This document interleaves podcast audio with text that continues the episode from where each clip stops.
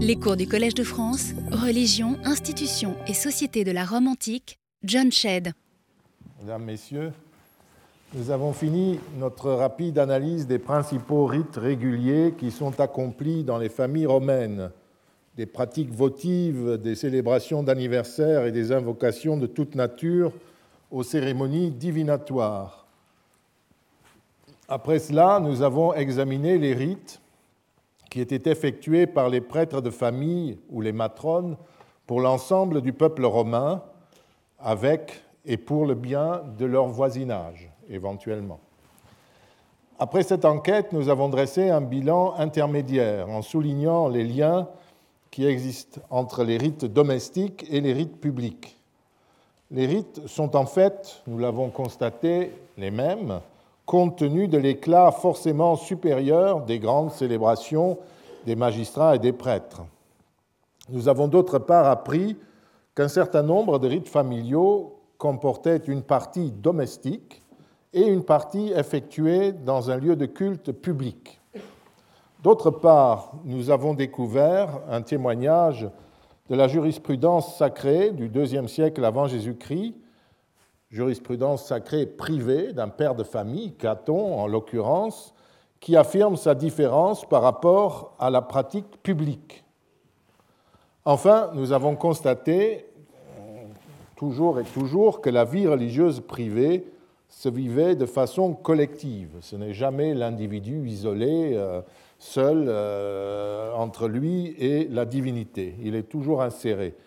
Et nous avions terminé la dernière fois sur une peinture pompéienne dans la maison 13 de la première région de Pompéi, qui montre cette communauté rassemblée autour du maître de maison en train de sacrifier à côté du larer.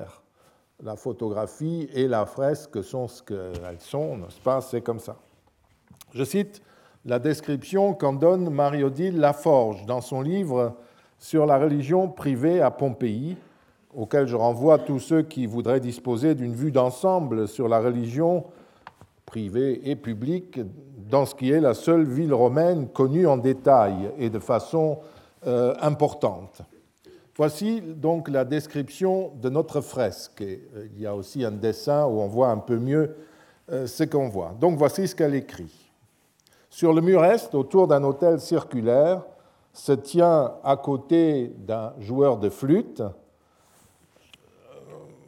voilà, euh, vous voyez l'hôtel, je suppose, le joueur de flûte. Euh, de l'autre, le pater familias sacrifiant.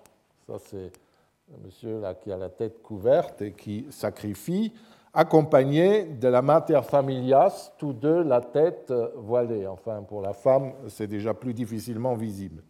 À droite de cette scène de sacrifice, hein, là, tout, tout le parti droite, il y a quelques personnages qui sont coupés, il y a 13 personnages de différentes tailles vus de face qui sont répartis sur deux rangs, 7 sur le premier, 6 sur le deuxième. Le premier d'entre eux, près de l'autel, tenant une guirlande, est sans doute un desservant. Ça doit être euh, celui-là. Le troisième personnage sur le deuxième rang semble apporter un animal pour le sacrifice. Ils sont tous venus euh, vêtus de la tunique courte des familiares, c'est-à-dire de la domesticité, et portent la main gauche à la poitrine, tandis que la droite est tendue vers l'avant. Geste de, participation à un rite, si vous voulez. L'ensemble de la scène est encadré par deux lards, vous en avez un là, de très grande taille, euh, qui euh, sont là pour vous montrer que c'est un sacrifice au lard. Et Marie-Odile Laforge relève que c'est le premier document sur lequel on voit l'ensemble de la familia d'une maison dans le cadre d'une scène sacrificielle. On peut voir donc les hommes libres, le maître de maison, éventuellement ses enfants euh, derrière lui, et puis euh, les esclaves et domestiques. On peut voir d'autres représentations, comme ce petit bas-relief, euh, également très bien photographié, mais on fait avec ce qu'on a, qui a été trouvé dans le jardin de, l'une des maisons de la cinquième région, maison 3, qui représente une déesse assise, plus grande évidemment que les euh, cultores, que ceux qui l'adorent, peut-être Vénus, les deux maîtres de maison, vous voyez deux adultes euh, derrière, ici, euh, deux adultes, les deux maîtres de maison, leur fille est derrière eux, tous les mains posées sur leur poitrine, puis un serviteur tenant euh, une victime. Vous voyez le serviteur torse nu avec la victime, comme sur les reliefs publics en général, et puis, il y a trois petits-enfants qui suivent le servant où se trouve le serviteur, où se trouvent placés devant leurs parents. C'est les petits-enfants de la famille. Nous ne pouvons pas être plus précis. Ou c'est des, des, esclaves qui vont passer le vin, passer l'encens à ceux qui sacrifient. Ce qui frappe d'emblée dans ces représentations, c'est qu'elles ressemblent, je viens de le dire, à s'y méprendre aux images des sacrifices publics les rites sacrificiels, les, rites sacrificiels, euh, excusez-moi, j'ai fait une bêtise. Euh, voilà, je reviens, j'étais là. Les rites sacrificiels sont les mêmes, compte tenu évidemment de la différence de moyens et du cadre. Il ne s'agit pas de deux religions différentes, comme on le dit souvent, la publique, la privée. Ce que suggère d'ailleurs aussi l'examen des inscriptions. Je vous ai dit que, et vous avez pu vous-même, en vous rappelant euh, ce dont je parle depuis un certain temps, trouver les mêmes formules, les mêmes comportements. La communauté pouvait rassembler des membres d'une famille, comme ici, mais également un ensemble de familles, aristocratiques ou non. Nous avons parlé il y a quelques années du lieu de culte gentilis des Iulii, la famille de Jules César, d'Octavien, euh, la famille de César et d'Auguste, donc à Beauvillais, à 10 milles de Rome, par la Via Appia, dont on a quelques vestiges, un site dont on a quelques vestiges, et qui, sous l'Empire, était un des grands lieux de culte de Rome. Nous n'allons pas y revenir. Je voudrais juste euh, signaler que certaines grandes familles avaient des obligations religieuses importantes.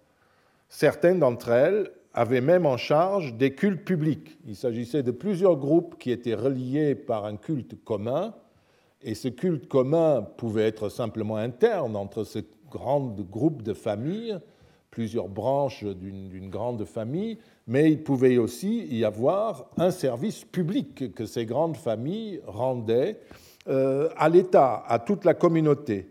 Les Yulii, ainsi, à Beauvillais notamment, vénéraient une divinité appelée euh, Veiovis Pater, Vediovi Patria, au vénérable Vediovis, Gentiles Iulii, c'est-à-dire les membres de la gens Iulia, tous des aristocrates hein, qui faisaient cela. Euh, nous avons parlé de ce culte, euh, donc, comme j'ai dit, il y a quelques années en nous promenant dans le suburbium de Rome. On lit aussi parfois que les Iulii pratiquaient le culte d'Apollon, en partant de ce commentaire de Servius euh, à l'Énéide. Mais cette affirmation est sujette à caution, du moins dans, cette, dans son interprétation. Vous voyez la partie que j'ai soulignée, il, il, dit que la, la, famille des Césars retenait, enfin, avait pour fonction de célébrer les sacras, les rites, les rituels, le culte d'Apollon. Et en plus, euh, ensuite, il donne des interprétations. Le raisonnement se fonde sur l'affirmation selon laquelle ceux qui sont nés césarienne euh, sont consacrés à Apollon, dieu de la médecine. Or, comme César était, semble-t-il, né de cette manière, la famille, au sens de gens, aurait pour cette raison adopté le culte d'Apollon. Cette interprétation euh, me paraît fondée sur un enchaînement de raisonnements de grammairiens.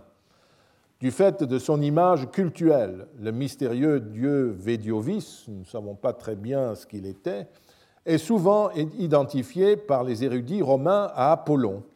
Et comme les Iulii vénéraient Veiovis, ils en auraient par conséquent Apollon.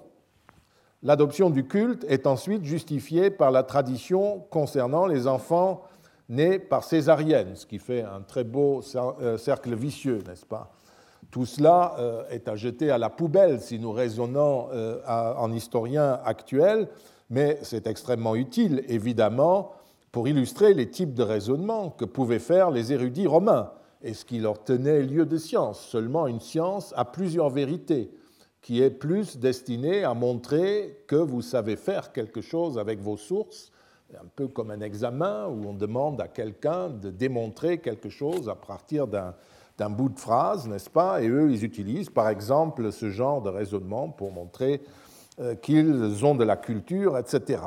Mais euh, en ce qui concerne les cultes eux-mêmes et ces traditions, je préfère en rester simplement au fait que les Yuli vénéraient Feiovis. C'est la seule chose que nous connaissions. On sait aussi que les Aurélies, une autre grande famille, célébraient un culte public à Sol, au dieu Soleil. C'est une affirmation qui est plus crédible, puisque comme vous pouvez le voir dans ce passage de Paul Diacre, euh, celui-ci rapporte qu'un lieu de, culte leur avait été octroyé par le peuple romain pour célébrer le culte de Sol. Donc ça, c'est déjà une information plus crédible parce qu'il devait exister quelque part. Et une allusion au culte dont ils avaient la charge se retrouvait, d'après les érudits, alors les érudits interviennent de nouveau pour raisonner sur tout cela, en fait, certainement Varron, euh, l'encyclopédiste de la fin du, du premier siècle, l'argument se trouvait aussi dans leur nom.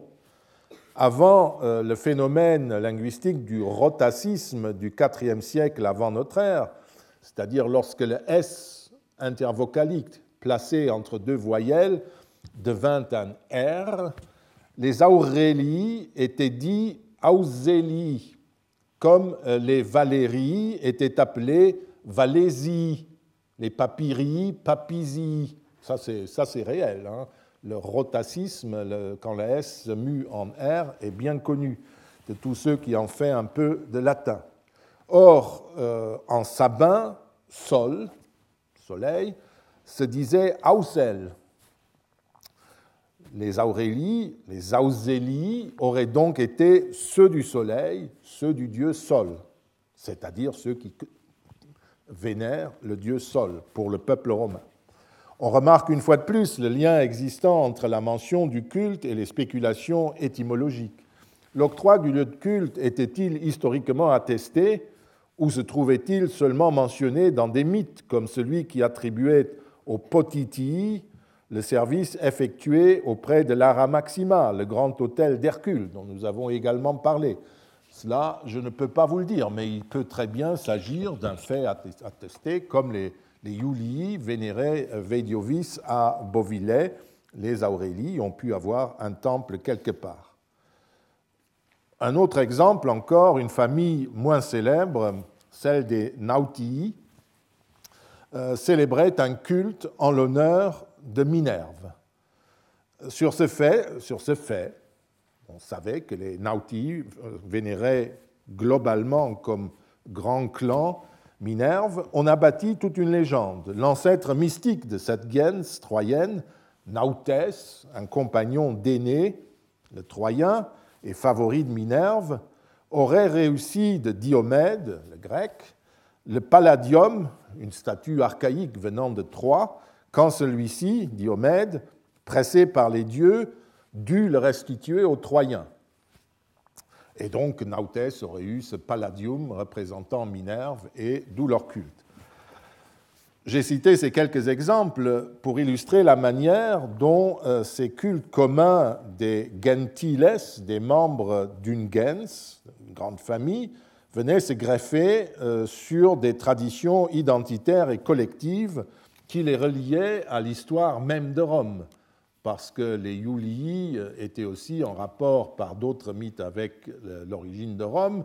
Les Nautii, vous voyez, ils sont liés euh, à l'arrivée d'Énée dans l'Asium, quelque part, et euh, les, Auselii, euh, ils sont liés plutôt au passé italique des Romains, mais enfin, vous voyez comment ça se met en place. Ce qui est plus intéressant pour notre propos, parce qu'on quitte le mythe, il existait aussi des communautés moins amples qui célébraient en commun des cultes privés. J'ai déjà cité il y a quelque temps euh, une inscription avec un vœu des Munati, votum munatiorum, vœu des Munati, formulé au nom de tout le groupe des Munati, plusieurs familles, une famille, on ne sait trop, mais c'est un groupe. En Lusitanie, à Capera, un autre de ces, euh, donc au Portugal, un autre de ces regroupements, la Gentilitas des Gapetiki, fait une dédicace collective au dieu l'art, c'est-à-dire aux, aux divinités du terroir occupé par cette Gentilitas, qui n'est pas autrement connue. Donc c'est un clan ethnique d'une ethnie qui euh, était toujours groupé en gentilitas avec une structure privée propre euh, et qui fait des actes religieux quand même au dieu l'art parce qu'ils connaissent un peu la grammaire religieuse romaine. Regardons encore ce texte-ci qui nous euh, mène vers l'est, à Salone, en Dalmatie. Un certain Gaius Turanius Cronius, qui est sévir augustal, c'est-à-dire cela en fait un membre de la deuxième élite, disons, de la ville, de la cité de Salone, acquitte un vœu à la Mater Magna de la Cognatio, Matri Magnae Cognationis, la grande mère, c'est si belle, de la euh, Cognatio, qui est nouveau, euh, c'est des gens qui ont la même origine, une gentilitas, euh, un grand groupe familial. Ce vœu portait sur un temple et un autel que notre Touranius a fait construire et décorer. Ce qui nous intéresse dans ce document, c'est que ce particulier agit en son nom propre. Hein. il a non seulement formulé le vœu et financé l'objet du vœu. Euh, des sua pecunia fecit et expolit, il etc. Et euh, voto suscepto, c'est lui qui a formulé le vœu et ensuite il l'a euh, euh, acquitté, payé et dédié. Donc il a non seulement fait tout cela, mais il a aussi dédié la chose en question, on ne sait pas trop de quoi il s'agit, à la divinité de toute la cognatio, à Cybèle. Une cognatio, hein, donc, c'est une association de personnes liées d'une manière ou d'une autre par le sang. Nous connaissons évidemment beaucoup moins euh, un groupe euh, familial, clanique, euh, comme celui-là, par rapport à ceux de l'Italie ou de, la, du Latium, de Rome. Nous en avons toutefois parfois parlé, par exemple quand nous traitions des cultes des matrones ou des matresses de Germanie ou de Gaule, qui étaient également célébrés par des groupements de familles, parfois dans, des groupements qui s'appelaient curiae, des curies. Tout ceci montre que les individus étaient pris dans des communautés plus ou moins grandes, strictement privées et confinées dans l'espace familial, ou bien dépourvues d'une vie, voire même d'une fonction publique. Et cela peut dépasser la simple famille, ça peut réunir des, groupes ethniques assez importants. Mais c'est privé, ce n'est pas public. Pour être complet sur ce plan, il faut aussi euh, étendre l'enquête aux manifestations privées que les individus accomplissent dans les lieux publics, parce que cela aussi, ça existe. Euh, on en a déjà parlé avec ces, anniversaires qui ont deux, ou ces retours de voyage qui ont deux pendant, un privé, un public. Euh, voyons maintenant des exemples où la vie religieuse privée se déroule dans le public. L'un des éléments les plus visibles du culte privé est constitué par le culte funéraire. Comme je l'ai dit, je ne développerai pas cette partie du sujet à laquelle un cours tout entier a été consacré il y a trois ans. Je me contenterai de rappeler un certain nombre de données qui s'intègrent dans notre présente enquête, et je le fais pour inventaire, pour pas que l'on croie que ça, ça ne fait pas partie euh, de euh, notre sujet d'enquête. On rappellera d'abord que ce sont les membres de la famille, et non la cité ou des prêtres chargés de la représenter qui enterrent les défunts. Les funérailles ainsi que les services réguliers sur les tombes étaient assurés par le père ou le fils de famille, les femmes de la famille ayant en charge certains aspects des rites, par exemple les plaintes rituelles. Nous parlerons plus loin de ceux qui n'avaient pas de famille ou n'avaient pas les moyens d'assurer des services funéraires réguliers. Les rites funéraires étaient constitués d'un ensemble de séquences qui débutaient au domicile, où le corps de la personne décédée était exposé et d'où partait le cortège qui allait porter le corps jusqu'à la nécropole. L'essentiel se passe quand même dehors, dans un premier temps. Là, près de la nécropole, sous la direction du père ou du fils de famille, le corps était placé sur le bûcher pendant la période ou dans les régions où, l'on pratiquait l'incinération, entouré d'encens, de fleurs et d'offrandes alimentaires, notamment des parts d'une victime sacrifiée pour l'occasion. À l'époque de Cicéron, c'était à la déesse Cérès que ce sacrifice était offert près du bûcher, et il était ensuite partagé entre la déesse, le défunt et la famille. Puis on mettait le feu au bûcher, tandis que la famille banquetait, mangeait sa part de ce sacrifice à côté du bûcher. Ce dernier repas pris en commun, qui comportait donc déjà une séparation entre les membres de la famille et le défunt, qui lui était sur son bûcher et puis dans son feu, et les autres qui étaient euh, à leur table, établissait, commençait à établir la personne défunte dans son nouveau statut, en le coupant de la famille. Après quoi, un délai de huit jours était en règle générale observé avant la clôture de la tombe, une fois que le bûcher était refroidi, l'urne posée dans la tombe, etc. On laissait la tombe ouverte pendant huit jours, et le neuvième jour, la famille revenait à la tombe, toujours en public, n'est-ce pas? Et un nouveau sacrifice était alors offert au mâne du défunt. Cette fois-ci, le sacrifice était offert en holocauste, c'est-à-dire qu'il était entièrement brûlé et qu'aucune part ne revenait ni à euh, une divinité d'en haut, comme Cérès, ni à la famille, puisque le mort ou la morte était désormais installé parmi les dieux mânes, cette divinité collective infernale qui englobait tous les défunts. Une fois l'offrande des gestes et des parts du sacrifice offert aux mânes déposés dans la tombe, qu'il s'agisse d'une incinération ou d'une inhumation, la tombe était ensuite définitivement fermée. Euh, en cas d'inhumation, euh, j'ai décrit longuement la cérémonie de l'incinération et du banquet c'est plus simple pour l'inhumation. Euh, le défunt était porté euh, dans la tombe, on le mettait dans la tombe avec euh, une partie des offrandes sacrificielles et tout ce qu'on mettait également dans la tombe pour l'incinérer autour de son urne, et puis le reste des rites était semblable. La famille mangeait à côté, puis on attendait les huit jours réguliers, et euh, on revenait ensuite pour le sacrifice au mâne du défunt, etc. Puis la famille retournait chez elle et consommait à la maison un banquet sacrificiel qui provenait d'une offrande adressée au dieu pénate de la famille. on se réunissait entre vivants et euh, la chose se terminait là.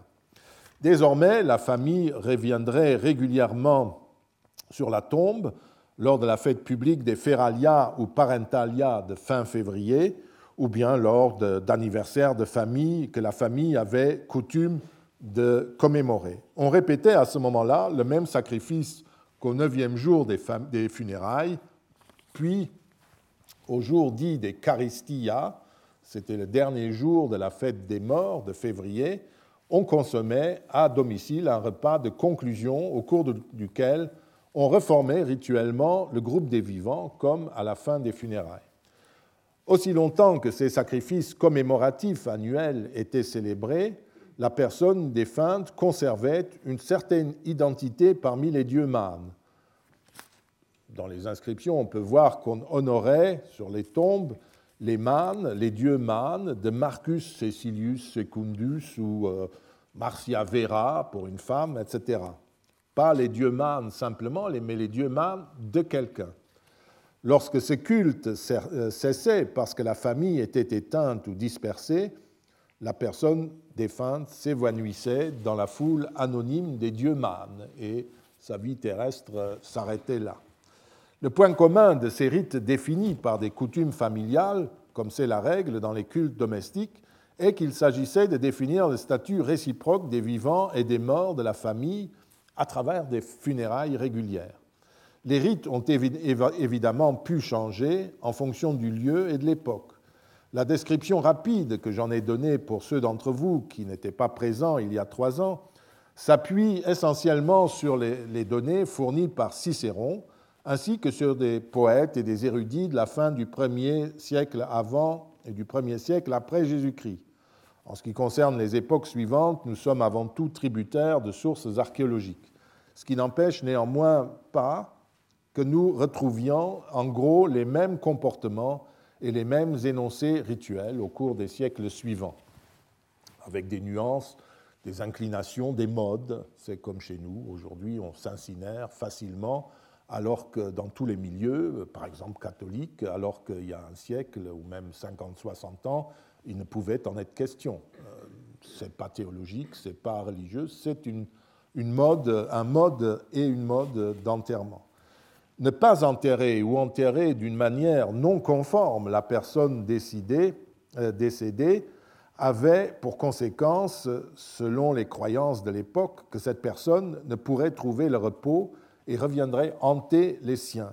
Et si nous lisons les poésies funéraires qui ornent certaines tombes, ainsi que certains textes littéraires, évidemment, nous découvrons que la mort et ses rites concernaient ce monde-ci et non l'au-delà. Tout ce que les défunts espéraient et demandaient à l'occasion aux passants était le souvenir et un petit rite d'hommage qui perpétuait leur survie dans l'au-delà, en quelque sorte, dans l'en-bas. Une survie qu'ils décrivent tous comme peu attrayante. Notons que si les habitants du monde romain avaient été obsédés par l'union avec Dieu et par le salut de leur âme immortelle, comme certains le prétendent, c'est une préoccupation qu'on retrouverait nécessairement et certainement à travers les dizaines de milliers d'inscriptions funéraires dont nous disposons, et surtout à travers les deux ou trois mille poèmes funéraires que nous connaissons et qui sont encore plus explicites. Or, il n'en est rien. Euh, il s'agit d'ailleurs de penser au rite funéraire des Juifs contemporains, pourtant plus proches des premiers chrétiens que les autres habitants de l'Empire, pour comprendre que ce n'est pas cette aspiration-là qui déterminait la vie des peuples. Et puis, à l'époque chrétienne, nous avons aussi des poèmes funéraires et des inscriptions funéraires. Et qu'est-ce que nous voyons? Que tout de suite, une autre préoccupation s'exprime, qui ne s'exprime pas auparavant. Je vous ai renvoyé dans l'un des premiers cours, vous rappellerez, au passage que Jean-Pierre Vernant consacre à la notion de l'âme, puisque c'est le sujet qui peut être derrière ces rites, dans son article sur l'individu et la notion de personne. Voici ce qu'on peut ajouter au constat que fournit l'examen des poésies funéraires d'époque romaine. Le discours qui est tenu sur l'âme est de nature philosophique dans le monde antique. Hein. Si l'âme constitue effectivement chez Platon le moi de l'individu, elle n'est pas le moi psychologique. La psyché, écrit Vernant, ce passage, est en chacun de nous une entité impersonnelle et suprapersonnelle. Elle est l'âme en moi et non plutôt que mon âme. Cette âme se définit par son opposition radicale au corps et à tout ce qui s'y rattache. Elle exclut par conséquent ce qui relève en nous des particularités individuelles, de la limitation propre de l'existence physique. Elle est en fait un daimon, un être divin, une puissance surnaturelle dont la place et la fonction dans l'univers dépassent notre personne singulière. Ces âmes sont là depuis le commencement du monde, et si elles ne sont pas parvenues dans la vie à se rendre assez pures pour rejoindre dans le ciel l'astre auquel elles sont attachées, elles iront rejoindre après la mort de ces individus un autre homme, un animal ou une plante. Hein, ainsi dit Platon. Hein. L'âme immortelle, conclut Vernant, ne traduit pas chez l'homme sa psychologie singulière, mais plutôt l'aspiration du sujet individuel à se fondre dans le tout, à se réintégrer dans l'ordre cosmique général. J'arrête là le résumé de ces pages de Vernon. Je veux juste signaler à quel point, même dans le cadre de la philosophie idéaliste de Platon, la notion du sujet est foncièrement différente de ce qu'elle sera plus tard. Et il ne faut pas euh, coloniser les Grecs et les Romains avec euh, une interprétation de l'âme postérieure, qui est chrétienne. Tous ces rites funéraires privés se déroulaient aussi, je l'ai dit, sous les yeux de la communauté et avaient un aspect indéniablement collectif. C'est le groupe domestique qui affirmait à ce moment précis devant la collectivité son unité et son statut, face à la disparition de l'un des siens. On peut appliquer au rite funéraire romain ce que disaient deux personnages de James Baldwin il y a plus d'un demi-siècle. Les funérailles sont faites pour les, les vivants. No, he said, funerals are for the living. Et euh, je crois que ça résume assez bien euh, les rites funéraires des Romains. Nous avons vu que les particuliers euh, pouvaient être religieusement actifs en dehors de leur domicile. C'est notamment le cas lorsqu'ils gèrent des fonctions politiques ou des sacerdoces.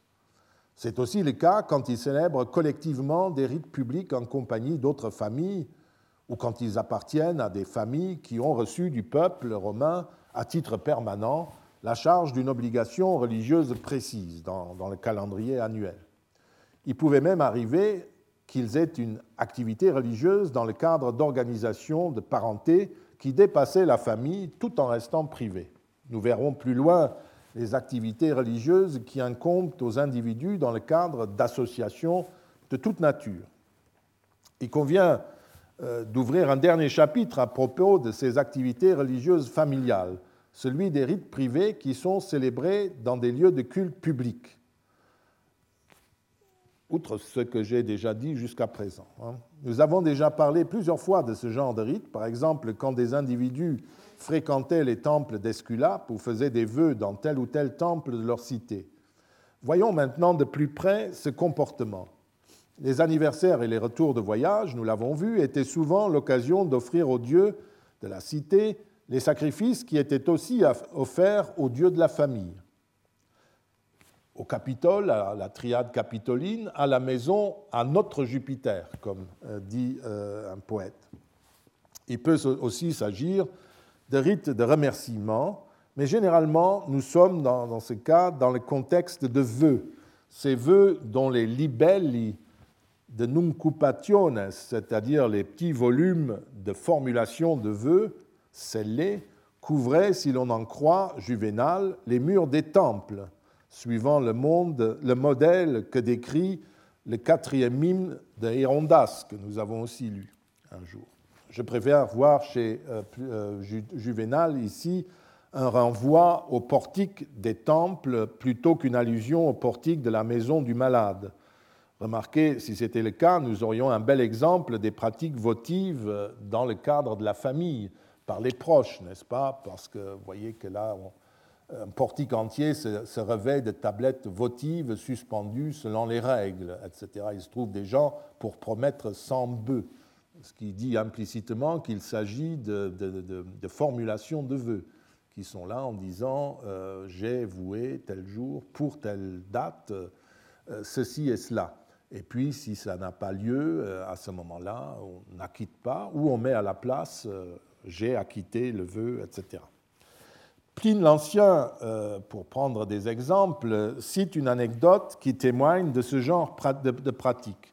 Un certain Gaius Crispinus Hilarus, d'une bonne famille plébéienne de Fésulum, Fiesole, offrit un sacrifice au Capitole le 11 avril de l'année 5 avant Jésus-Christ, entouré de ses huit enfants, dont deux filles, de ses 27 petits-fils, de ses 18 arrière-petits-fils et ses 8 petites-filles.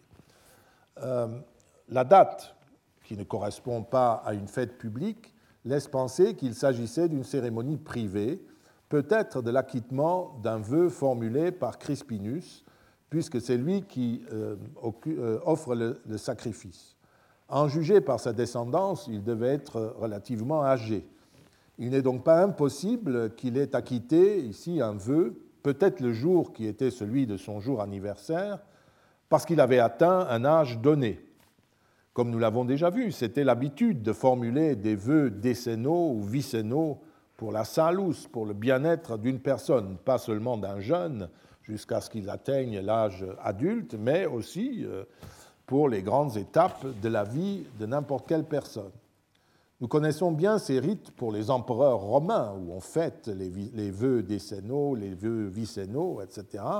Mais il est très vraisemblable qu'ils étaient aussi célébrés pour le bien-être de personnes privées. Nous avons déjà vu euh, l'histoire des parents de Trèves, par exemple, qui acquittent des vœux au moment où leurs enfants passent. Il s'agit d'un il s'agit d'un sacrifice ou d'un vœu du même type, mais qui concerne une personne plus âgée. Il existe d'autres témoignages de ce type de sacrifices familiaux qui sont parfois aussi liés à des intentions publiques. Suétone raconte par exemple que des pères de famille disposèrent dans leur testament que leurs héritiers devraient mener des victimes au Capitole en se faisant précéder d'une pancarte en acquittement du vœu qu'ils avaient fait. Hein. Titulo victimae in capo. Un titulus, une inscription étant portée d'eux, et etc. Euh, en acquittement du vœu qu'ils avaient fait si Auguste vivait après eux. C'était une sorte de témoignage d'enthousiasme ou de servilité à l'égard de l'empereur où ils acquittaient un vœu si Auguste mourait après eux. Donc, dans leur testament, en quelque sorte, ce vœu devrait être euh, acquitté. Cicéron rapporte une coutume semblable en citant des pères de famille qui faisaient des vœux euh, pour que leurs enfants leur survivent. Tous ces vœux et tous ces rites étaient formulés devant les dieux de la cité et acquittés au même endroit, au milieu des parents et des amis les règles qui régissaient ces rites étaient les mêmes que ceux que nous connaissons par les inscriptions officielles. Et leur objectif, c'était d'être effectué devant tout le monde, d'être vu par tout le monde. Et pour assurer la publicité de ces rites, on recourait à des pancartes comme celle-ci, qui exposaient le motif de la cérémonie privée qui était en cours de célébration dans l'espace public. L'usage mentionné, donc vous voyez le Titulus, le personnage qui porte cette euh, pancarte, et puis une autre pancarte euh, où on peut lire euh, Votis Wiginta, je crois, Wiginti, avec un bœuf devant, un bœuf sacrificiel avec sa bandelette, il n'y a aucun doute. L'usage mentionné par Suétone et que vous voyez là pour exprimer la raison d'être du vœu auquel Paul Venn a consacré une étude, hein, Praelatus Titulus, vous voyez pourquoi il l'appelle ainsi, permet d'imaginer les cortèges de curieux désirant s'informer des motifs des rites célébrés, ainsi que l'encombrement des lieux de culte avec des pancartes et des inscriptions de tout genre, avant sur les murs, pendant dans les mains des célébrants et après de nouveau sur les murs des portiques du temple. Je euh, j'en renvoie ceux qui euh, désirent en savoir davantage à l'étude de Paul Venn et je me bornerai à quelques, quelques remarques. On a conservé donc quelques représentations de ces pancartes sur la stèle funéraire d'un médecin et sur une lampe, comme je l'ai dit. Les dévots laissaient dans les temples des traces écrites de tout cela. Quand ils émettaient des vœux, il n'était pas rare qu'ils déposent ou affichent au temple le texte votif prononcé scellés ou non, et après que la divinité les avait exaucés, ils laissaient sur place le témoignage écrit, plus ou moins monumental, de leurs vœux, ce qu'on appelle au sens propre un ex voto. D'un côté, les fidèles accomplissaient une promesse votive qui consistait le plus souvent dans un sacrifice d'animal, de l'autre, ils laissaient une plaque de bronze ou de bois ou un autel avec une inscription parfois un simple graffito incisé dans l'enduit d'un mur ou d'une colonne. À cela s'ajoutait souvent ce que nous appelons des ex-voto, c'est-à-dire des statuettes en terre cuite, bois ou métal, représentant des dévots ou une divinité, des organes du corps qui étaient concernés ou des symboles de l'activité concernée. Les ex-voto privés assuraient dans un lieu public la même publicité que les documents publics, si ce n'est qu'ils concernaient des particuliers.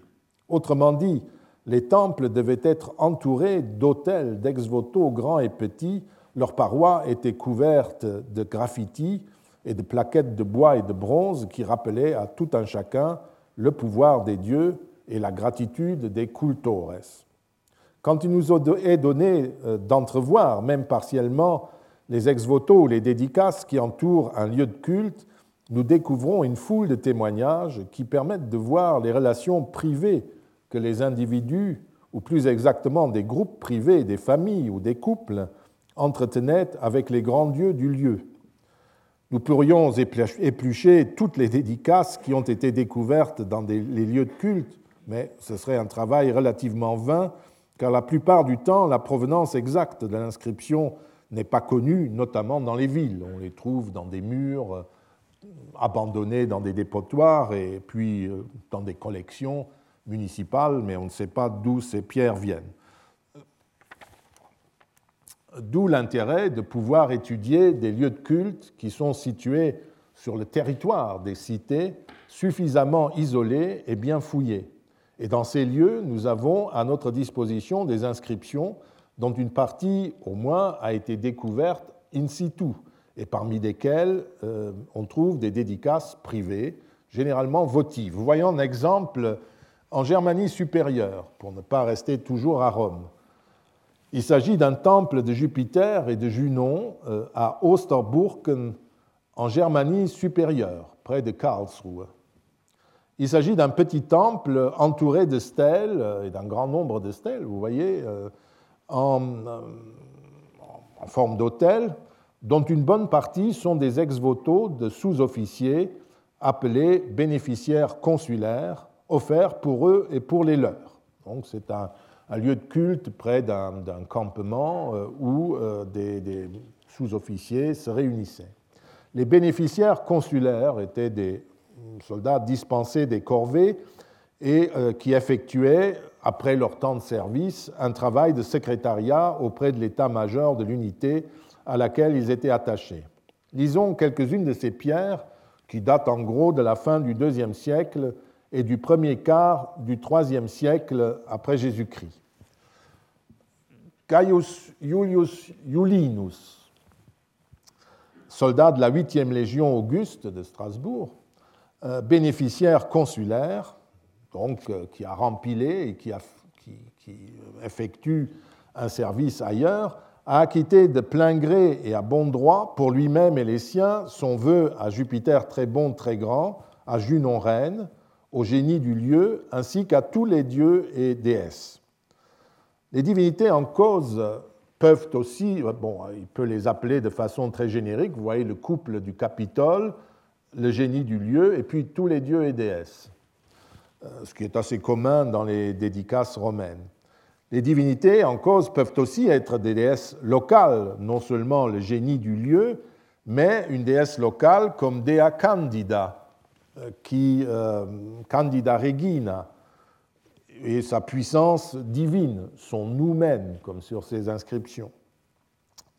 Un mot sur la théologie en passant. Vous noterez que pour la première inscription, ce Lucius Traianius Ibliomarus, qui n'est certainement pas un légionnaire venu d'Italie, de Gaule narbonnaise, d'Afrique ou d'Espagne, bref, de vieilles zones euh, romanisées, il connaît néanmoins son catéchisme. Il est en effet capable de distinguer entre la déesse, et son surnom celtique s'accorde bien avec le nom d'une divinité locale, hein, Dia Candida Regina, et sa puissance divine, son nous-mêmes. Hein. la dédicace est faite à Dea Candida Regina et à sa puissance divine. Conformément à cette tendance euh, romaine qui consiste à décomposer le pouvoir d'action des divinités. Sa vie dans les camps avait manifestement fait connaître les subtilités de la théologie romaine à Traianius, dont le nom de famille traduit l'admiration pour un certain empereur soldat qui a vécu un peu plus tôt, Trajan. Il n'est d'ailleurs pas le seul à vénérer cette divinité locale, Dea Candida, son collègue Gaius Paulinius Justus, dans l'inscription numéro 2 en dessous, fait la même chose. Pour quelles raisons ces bénéficiaires acquittent-ils leurs vœux?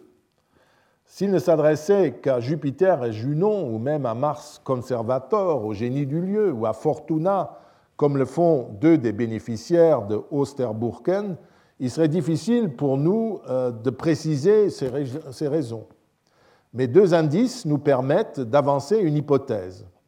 On notera que les vœux s'adressaient à des divinités locales, comme le génie du lieu ou Candida Regina, Dea Candida Regina, une déesse généralement honorée par les militaires en Germanie supérieure et qui possédait une chapelle dans notre lieu de culte.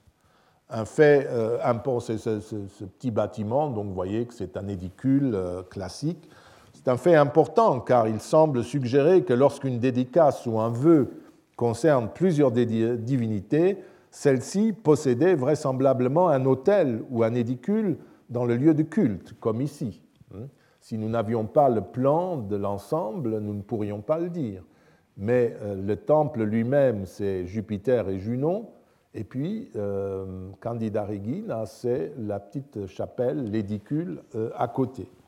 Si le vœu est acquitté sur place, cela signifie que le dédicant a obtenu des divinités locales ainsi nommées, ainsi que de Jupiter et de Junon, ce qu'il leur avait demandé ce qu'un dernier indice confirme. Dans une de ces quittances votives, le bénéficiaire s'adresse aussi à Fortuna Redux.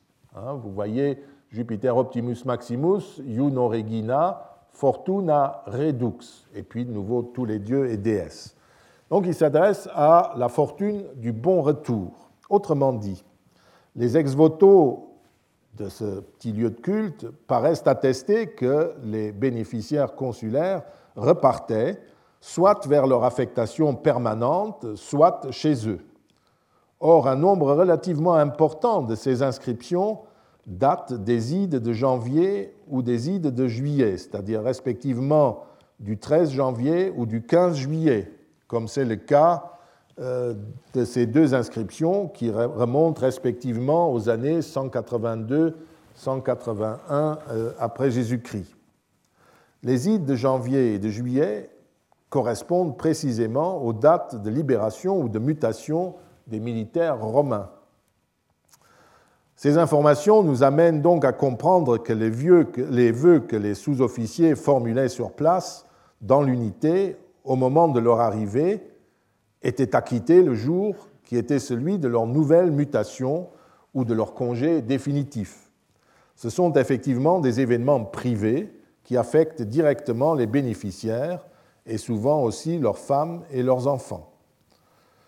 À ces vœux s'ajoutaient certainement d'autres dédicaces privées, comme celle que le vétéran euh, Julius Agrippa et Repenia Augusta adressent à Jupiter très bon et très grand, à Junon reine, pour leur fils Dignianus. À la fin de cette inscription, le corpus des inscriptions euh, latines a ajouté la formule ont acquitté leurs vœux, etc. Mais vous voyez le fragment de l'inscription, on ne peut pas le dire, c'est une hypothèse. Euh, je ne suis pas certain qu'il faille restituer cet acquittement votif. Il s'agit en tout cas d'une inscription qui est d'un autre type que celle que vous avez vue auparavant. Ou bien c'est les parents qui paraissent s'être installés sur place après la démobilisation de Julius Agrippa font simplement une dédicace pour leur fils, ou si c'est votif, ils acquittent un vœu parce que leur fils a franchi une étape de leur enfance. Donc vous voyez, le petit lieu de culte a soit des pratiques votives ou religieuses comme n'importe quel sanctuaire, et les gens vivant sur place, notamment les anciens militaires, utilisent ce lieu de culte éventuellement pour les rites de passage religieux de leur enfant, de leur fils, mais les autres, il semble euh, qu'ils fassent des vœux à cet endroit au moment où ils arrivent et qu'ils les acquittent au moment où ils sont démobilisés définitivement, ou bien quand c'était des légionnaires qui ont été détachés dans ce service pour rejoindre leur euh, poste permanent. Cette interprétation euh, est confirmée par l'examen de quelques-unes des dédicaces votives provenant de Lambèze, en Numidie, en Algérie actuelle. À côté du camp de la troisième légion Auguste, dans la cité de Lambèze, se dressait un grand temple d'Esculape et d'Igie. Euh, ce temple était fréquenté par les légionnaires de la troisième légion Auguste et ses commandants.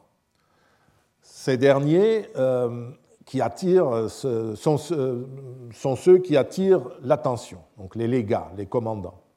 Il ne s'agit apparemment pas de vœux, encore que les inscriptions soient cassées, nous ne pouvons pas le dire.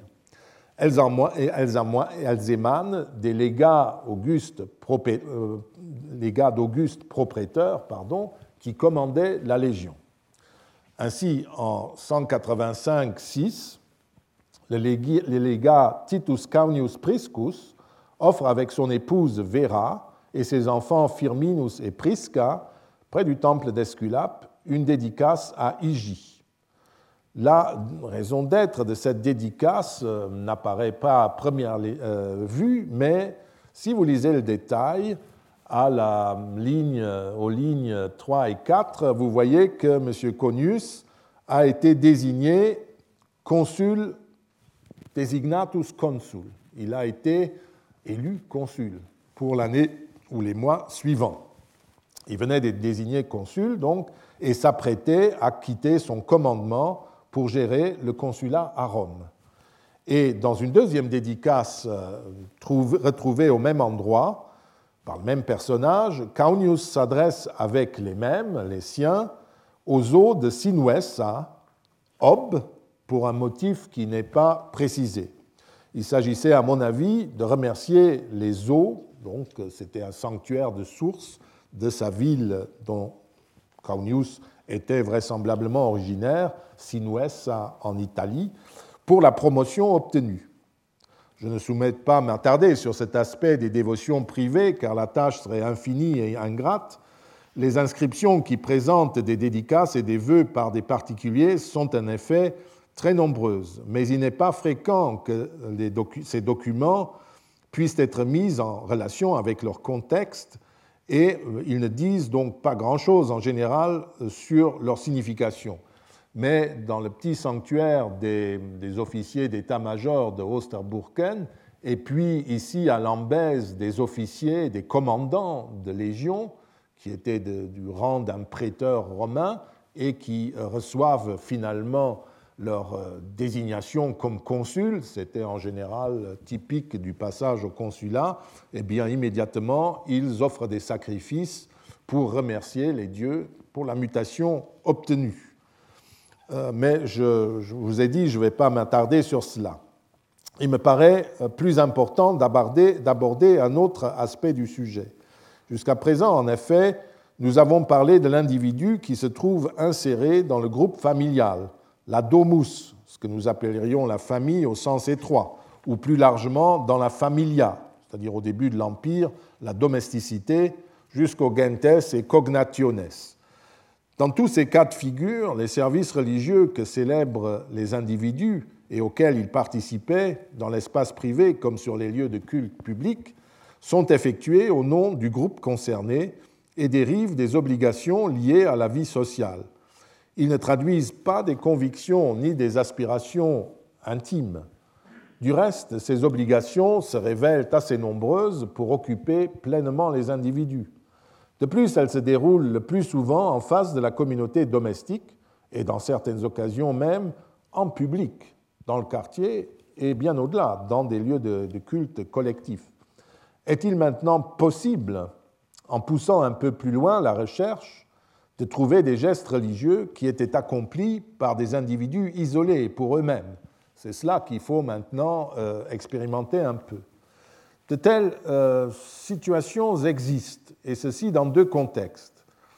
Le premier concerne les comportements rituels, qui sont toujours effectués dans un lieu de culte public, mais sont vraiment individuels. Le second, enfin paraissent l'être, le second touche un domaine vaste mais passionnant que nous appelons magie. Occupons-nous d'abord brièvement du premier. Commençons par un texte assez drôle qui est attribué à Sénèque, pseudo-Sénèque, et qui a déjà été cité ici en 2003. Je me permettrai de m'y référer. Dans ce texte, qui fait partie d'une discussion qui porte sur la superstition l'exagération de la piété chez les Romains, le pseudo-Sénèque ou Sénèque décrit la scène suivante.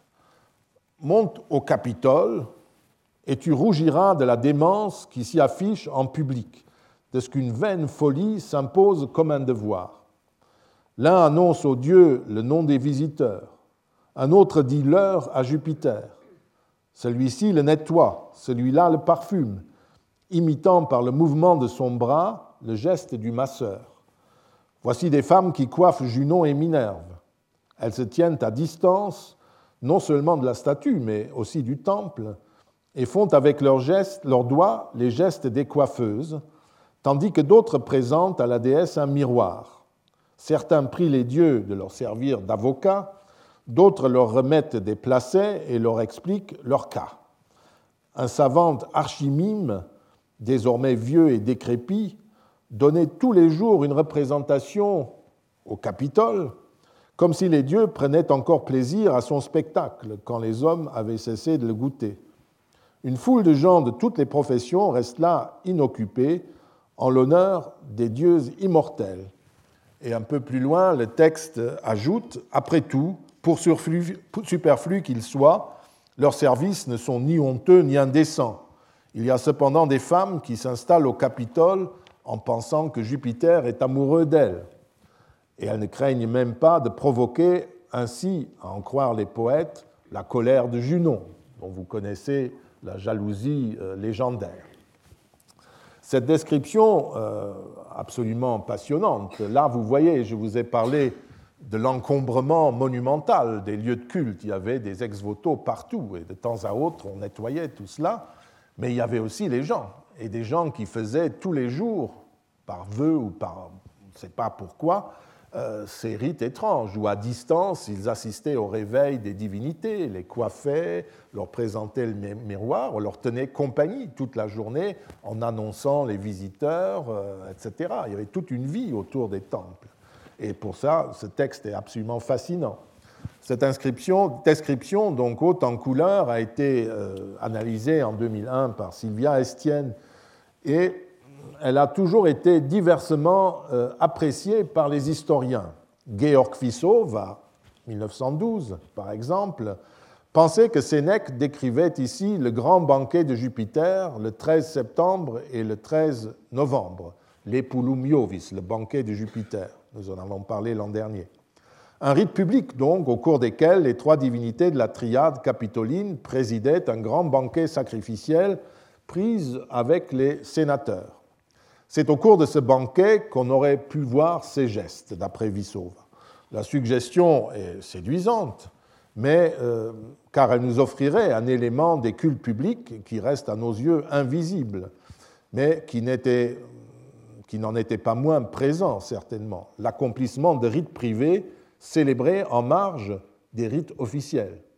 Parce que nous voyons, nous sommes toujours braqués sur notre autel et notre belle scène euh, sacrificielle, mais il faut imaginer qu'il y a tout un public autour qui faisait eux-mêmes un culte, mais de type privé, de la divination, en regardant comment fumait l'offrande aux dieux, si le vent se rabattait, etc., ou euh, toute autre sorte de rituel dont nous ne voyons rien. Et si c'était pendant la grande fête romaine du 13 septembre ou du 13 novembre, ce serait fantastique, mais malheureusement, nous ne pouvons pas le dire.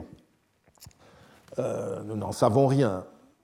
Ce serait bien la première religion ritualiste, en tout cas, où ce genre de comportement ne serait pas attesté.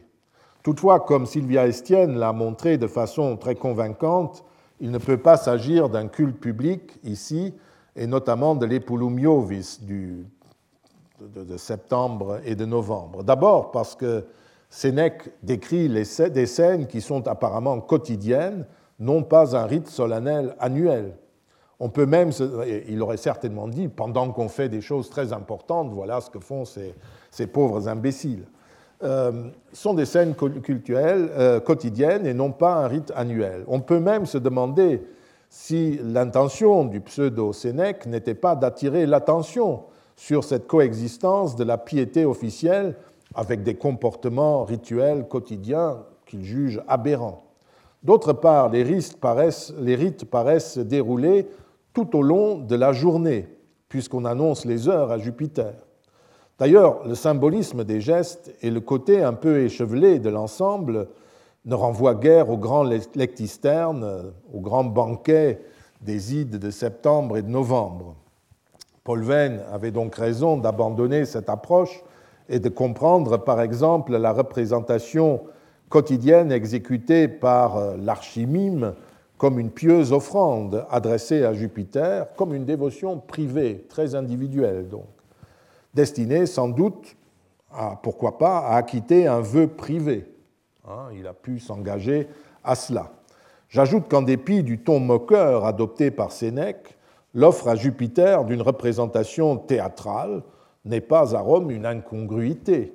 Les jeux du cirque ou des théâtres étaient en effet offerts à la fois aux dieux et aux hommes, en conclusion des sacrifices.